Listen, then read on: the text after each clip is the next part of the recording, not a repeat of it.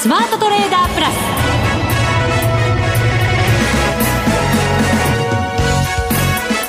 ス。全国のリスナーの皆さんこんにちは。内田まさです。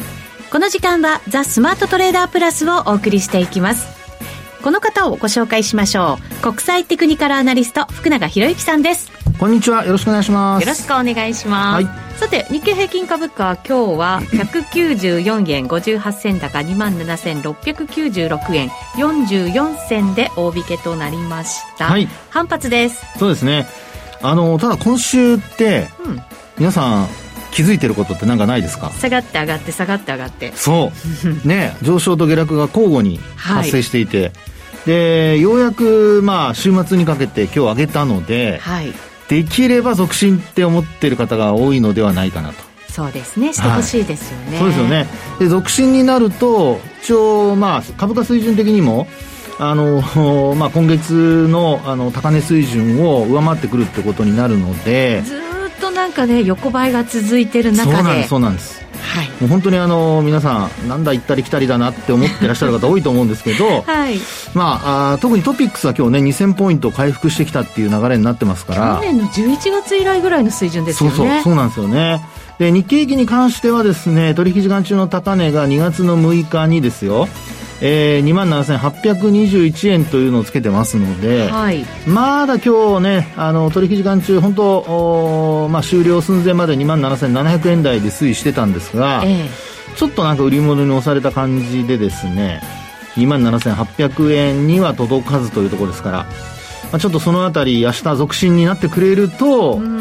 水準訂正で2万8000円が来週見えてくるのかなという。そうですね。はいトピックスも上がったり下がったりだっておっしゃいましたけれど、はい、チャート見ると日経平均とはちょっと違って地利高な感じにはなってるので、はい、これいいんじゃないですか？そうですね、トピックスに関しては、うん、あの今日の、まあ、株価終値で見ると内田さんがさっき話してくれたように11月のこれはですね28日以来、はい、2000ポイント乗せでございます、はい、はい、おめでとうございます。おめでとうございます。ということで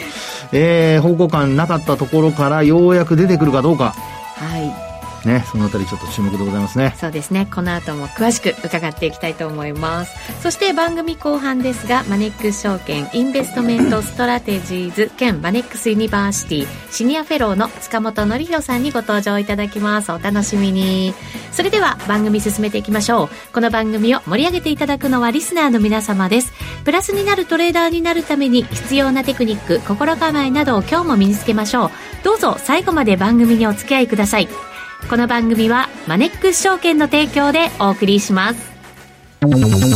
スマートトレーダー計画よーいドン。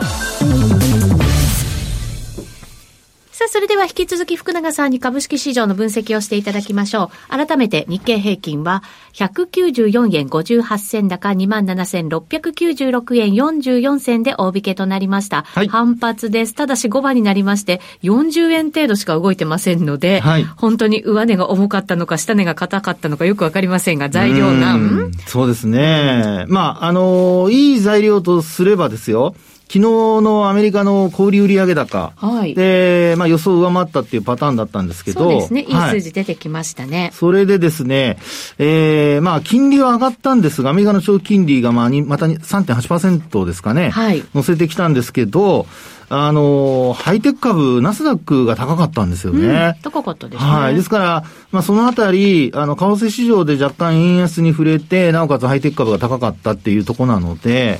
まあ、そういうところが今日、日経平均の頑張りというか、まあ、押し上げにつながっている部分もありますし、はい、あとはあのね、トピックス、やっぱりトヨタ自動車だとかの、あの、自動車株が今日上がってますから、うん、そのあたり時価総額が大きな、あの、セクターが上昇したっていうことも、まあ、指数を押し上げたのかなというですね、まあ、特に今日は日経平均もトピックスも、両方押し上げてくれるような動きになったというところだと思いますので、はい。まあ、このいい流れが明日以降も続くかどうかっていうところなんですよね。はい。自動車株なんかもそうでしたけど、あの、発表された業績はそれほど良くないけれども、ちょっと先に明るさが見えるとか、はいまあそういう理由で、その後買われるっていう場面がね、後半増えてきましたよね、決算発表終盤に来て。そうですね。で、あと、まあ、売り一巡後にまたね、あの、まあ、買い直されるとか、あるいは出直ってくるっていう銘柄もちらほら見られますので、まあ、そういう意味ではやはり初期反応と、それからその初期反応が一巡した後の、あの、値動きっていうのは、まあ、今回の決算に関しては特にやっぱり分けて考えないといけないのかなというですね、まあ、そういうう状況になってる、まあ、そういうふうには見えますけどもね。はいはい。アメリカ株なんかもチャート見てると、はいそのさっき出てきたダウとナスダックだと足元ずいぶん形が違いますしね。そうですね。で、あのーまあ、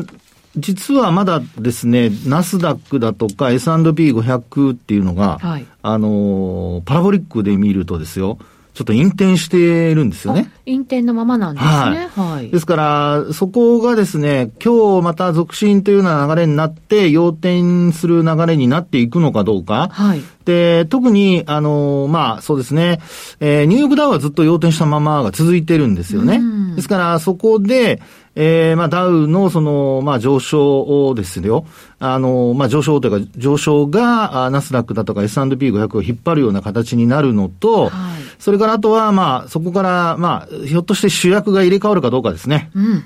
ナスダックに変わっていくのかどうか。はい。で、ナスダックに変わっていくようですと、あのまあ、少し、えー、全体のアメリカの景況感が少しこうね、やっぱり停滞気味、そしてそれが業績に現れるっていう形がこう、警戒されてたわけですけど、はいただ逆にあのお経済指標を見ると強い経済指標が続いていてですね。そうですね。雇用統計もそうでしたし、小売売上高もそうですしね。はい。ですから、まあ、このあたり、あと消費者物価指数も強かったですからね。強かったですはい。前月比で見ると予想をやっぱり上回ったりしてましたので、まあ、そういう意味で見ると、あの、まあ、業績が悪くなるとか、景況感が悪くなるんじゃないかと見られていたのとはちょっと逆に、あの、いい、まあ、景況感が足元をしっかりしているということから、逆に今度金利の上昇が、あの、懸念されるというですね、はい。まあ、そういうちょっとこう、まあ、悩ましい状況になってきているっていうところじゃないかなとは思いますけどもね。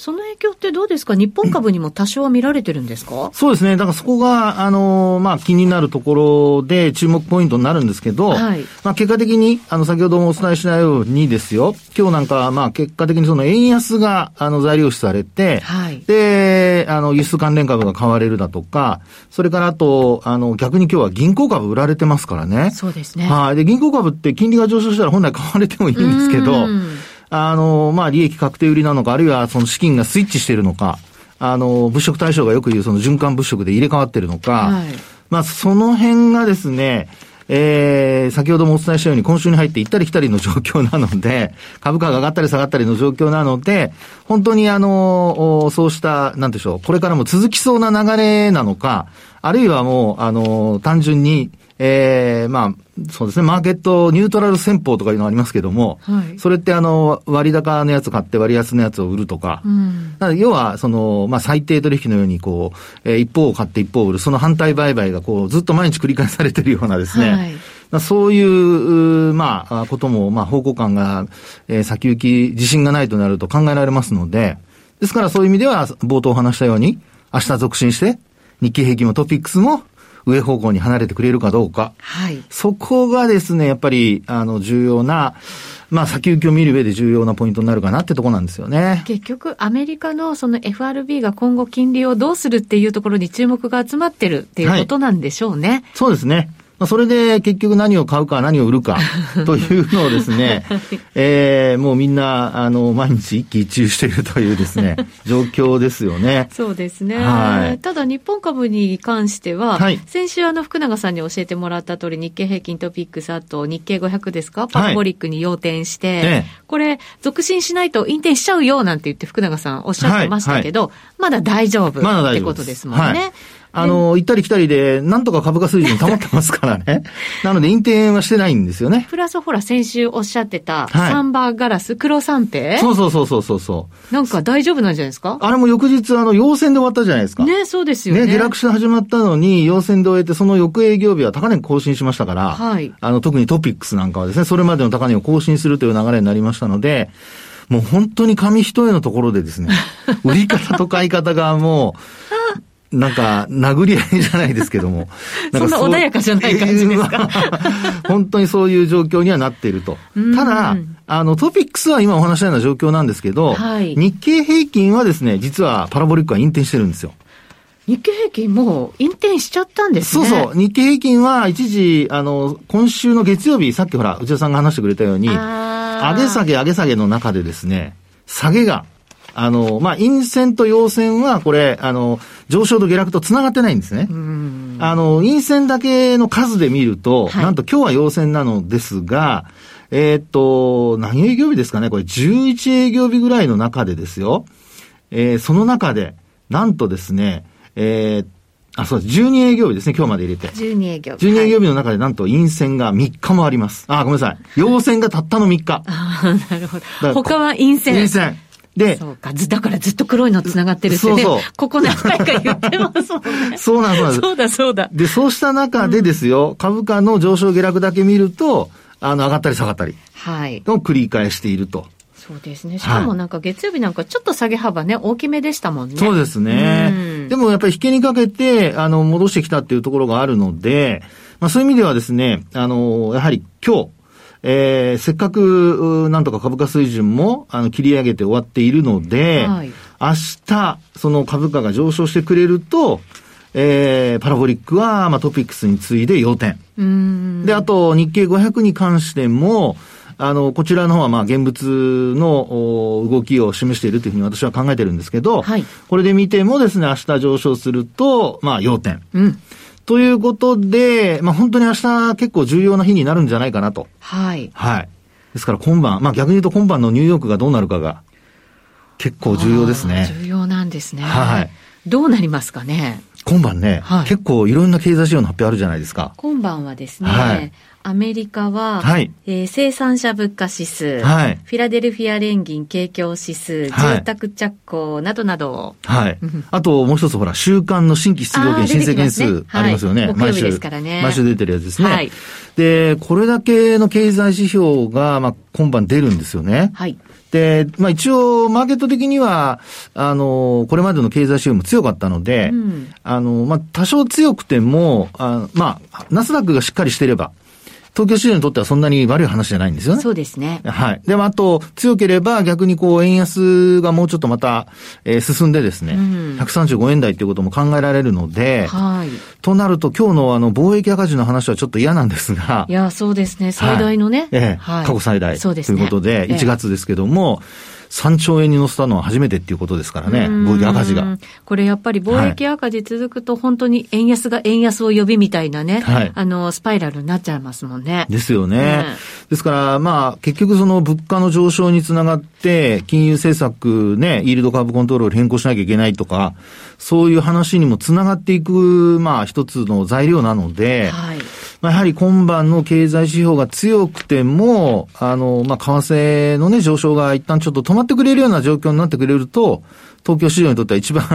ああの、居心地のいい感じなんですが、はい、もうちょっと円安が進むと、えー、今度はやっぱり物価の上昇が気になるっていう流れになる可能性がありますからね。強すぎてもちょっと困るかなというところなんですよね。いや、本当そうですね。はい。あの、決算発表見ててもやっぱり日本企業で、ここまで為替で円安だからって言って恩恵随分受けてきた企業が、はい、こう、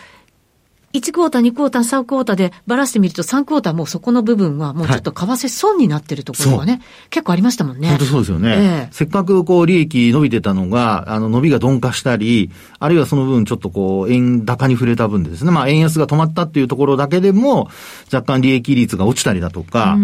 というのが出てますので、はい、まあそうですね、やっぱりあの130円前半になってくると、あの、そうした企業の業績がやっぱり、あの、心配されますし、あとはやっぱりこう、まだちょっと先ですけども、3月期末の想定為替レートいくらになるか。はいああ、そうですね。はい。決めるときにですね。まあ、そういうのもですね、あの、ちょっと先行き考えていかないといけないので、まあ、短期的には、やっぱり円安が若干こう、株式市場買い支えにはなっているものの、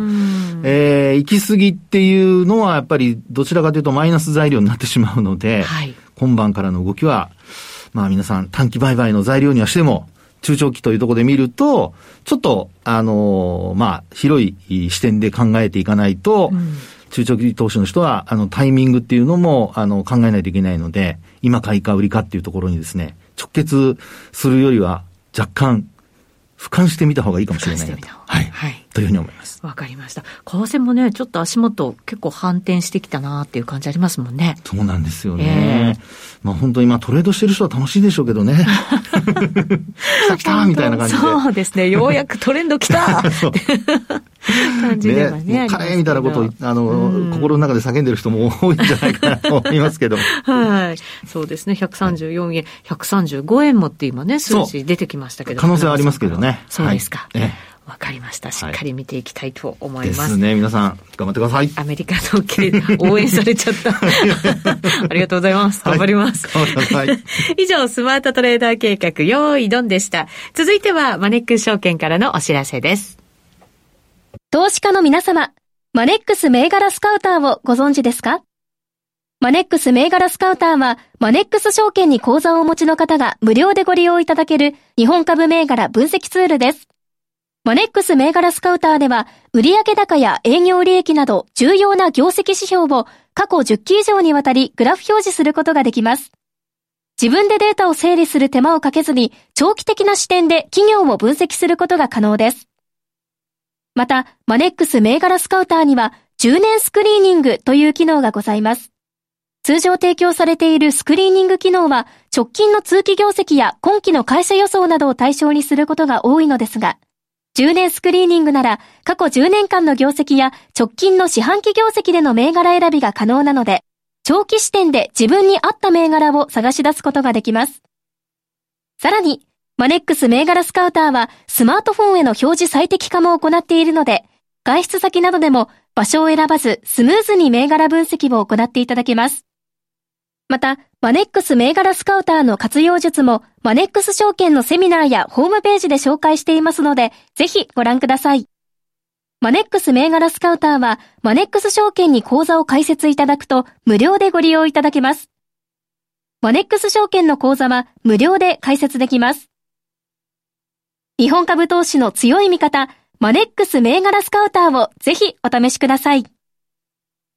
マネックス証券での取引に関する重要事項。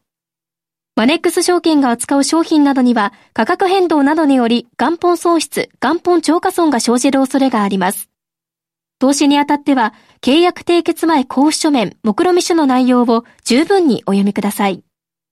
マネックス証券株式会社、金融商品取引業者、関東財務局長、金賞第165号。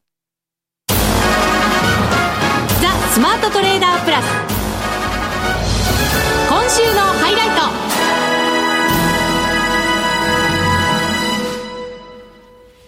それでは、ここからのゲストをまずご紹介しましょう。マネックス証券インベストメントストラテジーズ兼マネックスユニバーシティシニアフェローの塚本憲弘さんです。こんにちは。こんにちは。よろしくお願いします。さてさて、えー、福永さんには日本株の分析をしていただきましたが、塚本さんにはちょっと海外からの分析をいただこうかなと思うんですけれど、はい、まず債券市場、まあ、アメリカの国債の金利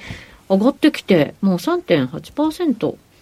まで来ました。そうですね。ね。あの、金利も上がっているんですけど、はい、そのクレジットスプレッドっていう、はい、こう、リスクを上乗せする部分が非常にこう縮まってきている、まあリスクオンっていうところですよね。はい、で、株式市場も大体まあ10月ぐらいから上昇基調にあるというところなんですけれども、はい、まあ今日はちょっと、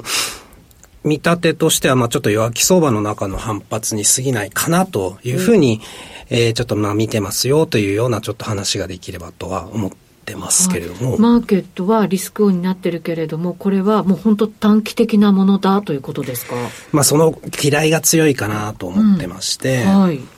で、まあちょっと10月ぐらいからこう上がり始めた、最初に今中国株がえー、上がり始めましたと。まあ、あの、第3期が決まって、はい、習近平第3期が決まって、はい、で、まあ、経済リオープンしますということで、うん、まあ、上がり始めて、で、こう、釣られるように新興国株、それからまあ、欧州ですね、関係の深い地域。はい、ただ、欧州の場合は、あの、まあ、暖冬でしたということもあって、あの、懸念していたほど、まあ、経済悪くないっていうような、まあ、流れも相まって上がってきたですよね。そうですよね。はい。うん、なので、まあ、マイナス成長ではなくて、あの、結構、切り返してきてるかなと思うんですけども、はい、でそこに来て、今度まあ FRB のいわゆるこうハト派スタンスというようなものも見えてきたので、はい、まあ非常にこう、悪くない、そんなにあの構えるほど悪くないっていうような流れがすごくこういろんなところで整ってきたと。いうような感じはするんですけど、ちょっと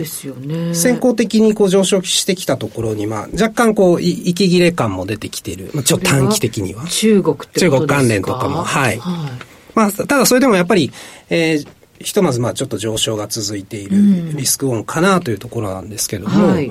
あの、いわゆるこう、金融環境指数みたいなものを見ていても、はい、例えばその、まあ、銀、金融機関の状況いわゆるこう信用状態とか、はい、資金調達リスクみたいなものがこう反映されるんですけど、はい、比較的こう金融環境は改善している、ような状況でもあるんですよね。はい、で、あの、よく、まあ、これなんで引き合いにちょっと出させていただいたかっていうと、結構今までこう FRB の人たちの発言って、あの、こう自分たちがこう、タカ派で発言をした後に、マーケットが動くと、うん、特にあの、マーケットがポジティブに動くと、金融環境をちょっと引き締めないといけないね、なんていうような発言が、うん、そうですよね。あったりはしたんですよね。えー、いわゆるこう、景気を抑制してでも利上げを続けますよ、なんて言ってたんですけれども、はい、ちょっとあの、前回はディスインフレとかいう話も、うん、言葉も出てきたり、はい、まあ、雇用が堅調で喜ばしいです、なんていう、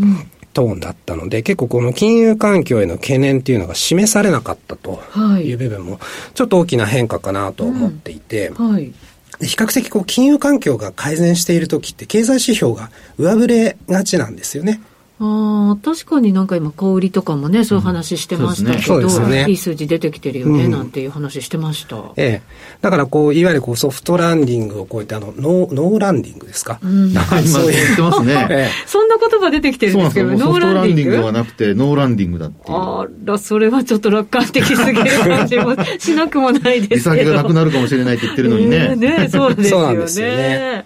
で、ちょっと実際にあの、じゃあ米、米国株の場合、こう上がっているもの、まあ、あの、特に米国に限らずだとは思うんですけれども、こう、株の上げの主因がやっぱり業績ではなくて、基本的にはバリエーションなんですよね。あ、そうなんですね。業績じゃないんですね。業績じゃないですね。はい、今、あの、決算発表続いてますけれども、えー、あの、下方修正が、見通しの方も下方修正が結構入っている中で、なので、こう、株価上げる材料は基本的に今 PER というような状況ですし。確かに業績それほど良くなくて、結構その人員削減のニュースなんかもね、幅広い業種から出始めてる中ですもんね。そうですね。ただ、あの、まあ、最悪期が過ぎたという評価なのかは、えー、あれですけども、よくあの、個人投資家のセンチメントとか、はい、機関投資家のポジションなんていうこうデータを見ると、ちょっと前まではかなりあの、悲観的に見ていたんですが、一気にこうニュートラル以上のちょ、ちょい強気ぐらいにまで、えー、回復しているんですよね。こう、各種データを見ていると。なので、まあ、かなり売られすぎの局面という判断から、えー、戻ってきたのかな、バリエーション主導で戻ってきたのかなというような、まあ、解釈はできるとは思いつつも、はい、ちょっとですね、あの別のこう、いわゆるこう、ナスダックとか、いわゆる株価指数ではなくて、こう、ファクターって言われるもので、もう一回この株式市場の、今回のこう、何が上げたのかっていうのを見ると、こう、これまで上がってきた、いわゆるこう、モメンタムって言われるような、えー、部分が、あの、ワークしてないんですね。で、一方でじゃあ何がこう評価されているのかっていうと、いわゆるこうボラティリティって言われるものが、はい、えー、買われています。これって、要はこれまで上がってきた銘柄から、すごく叩き売られてボラティリティの上がっているような銘柄にちょっとシフトしている。はいような感じもあるんですよね。そうすると、じゃあ本当に先ほど出たように、売られすぎの水準だったものを結構買い戻してるみたいな感じなんですね。それでいて、こうなんか業績の評価とかっていうのはあまりワークしていないんで、うん、こうやって、あの、よく捉えると、まあひょっとしたら新しい相場が始まってんのかもしれないっていう解釈も、可能かもしれないんですけれども。そうですよね、ええ。ただちょっと気になるのは、あの、まあ、一通りこう、利上げっていうものが織り込まれつつある中で、はい、これからおそらく市場の焦点は実体経済にシフトしていくというふうには感じてます。はい、そうするとやっぱり、あの、売られすぎをちょっと買い戻す以上に、業績の部分の裏付けっていうのが当然必要になってくるかなと思ってますし、はい。はい、そういった意味でちょっとまだ確認が必要だとは思っているのは、例えば、あの、センチメント、いわゆるこう ISM 指数のようなセンチメントってやっぱりまだ弱いですし、うん、そうですね。ちょっとそこら辺気をつけた方がいいかなと思いつつ、まあ、ちょうど決算出てますんでね。はい。で、大体あの8割方終えて、えー、今今期はまあ減益になりますと。はい。で、来期、再来期も減益が予想されてるんですよね。そうするとまあ3四半期ここから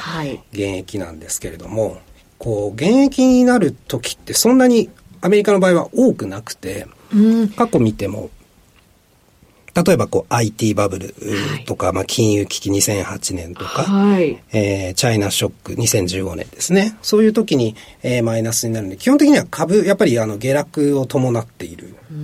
ようなタイミングでもあるんですよね。あとまあコロナの時もそうでしたけれども。ああいう大きなショックの時はやっぱり業績を伴ってしまうけれどもっていうことなんですね。そうですね。うんえー、その他の時はそれほど大きなやっぱりマイナスってあの業績面を見るとないないですよね。アメリカ企業。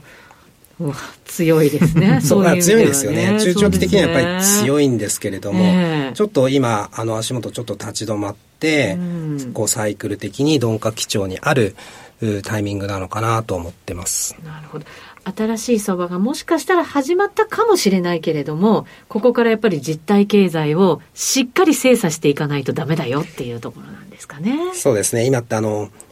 製造業は不振で、それをこうサービス業がカバーしているようには見えるんですよね。はい、雇用統計なんかを見ても。そうですね。サービスはね、本当底堅いというか、まだまだやっぱり右肩ちょっと上がってる感じですもんね。そうですね。えーただ一方であの、金融機関のこう、融資態度っていう四半期に一回出てくるのがあるんですが、はい、それもかなり引き締めているような状況ですし、マネーサプライなんかも、あの、ちょうど足元マイナス、年末からマイナスに入ったりしているんですよね。はい、要はちょっと全体的にこう実体経済に先行する部分っていうのがこう引き締まりつつある。状況でもあるんですよね。確かに金融機関の貸し出しもちょっとマイナスの方向に動いてますもんね。そうですね。あれも結構大きなショックの時ぐらいしか、あんなふうに大きくマイナスになったりもしませんもんね。そうですね。えー、基本的にこう結構リセッションを示すシグナルとしてもよく使われていると思うんで。はい。で、あの、MMF って今4.5%ぐらい金利が出るんですよね。はい、ちょっとそういうのも見ていると、こう無理して、まあ一応売られすぎが戻った段階でありますけど、ここからこう景気が実体経済が悪くなっていくリスクもある中で、こう、無理してリスクを取る必要があるのかっていう部分がちょっと立ち止まって、見られてしまうこともあるんじゃないかなっていう。なる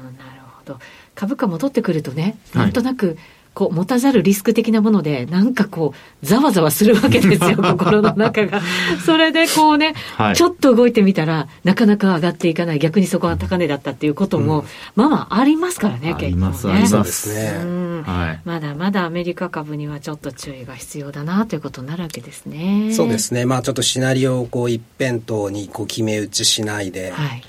やっぱりまあ分散していくべき、まあ、ちょっと不透明感の高いボラティリティの高い局面かなと。いうふうに見てますね。わかりました。福永さんからも俯瞰っていう言葉がね今日出てきましたけど。見た方がいいですよ。引いてみること重要だと思います、ね、そうですね、はい、今日全般俯瞰ですね。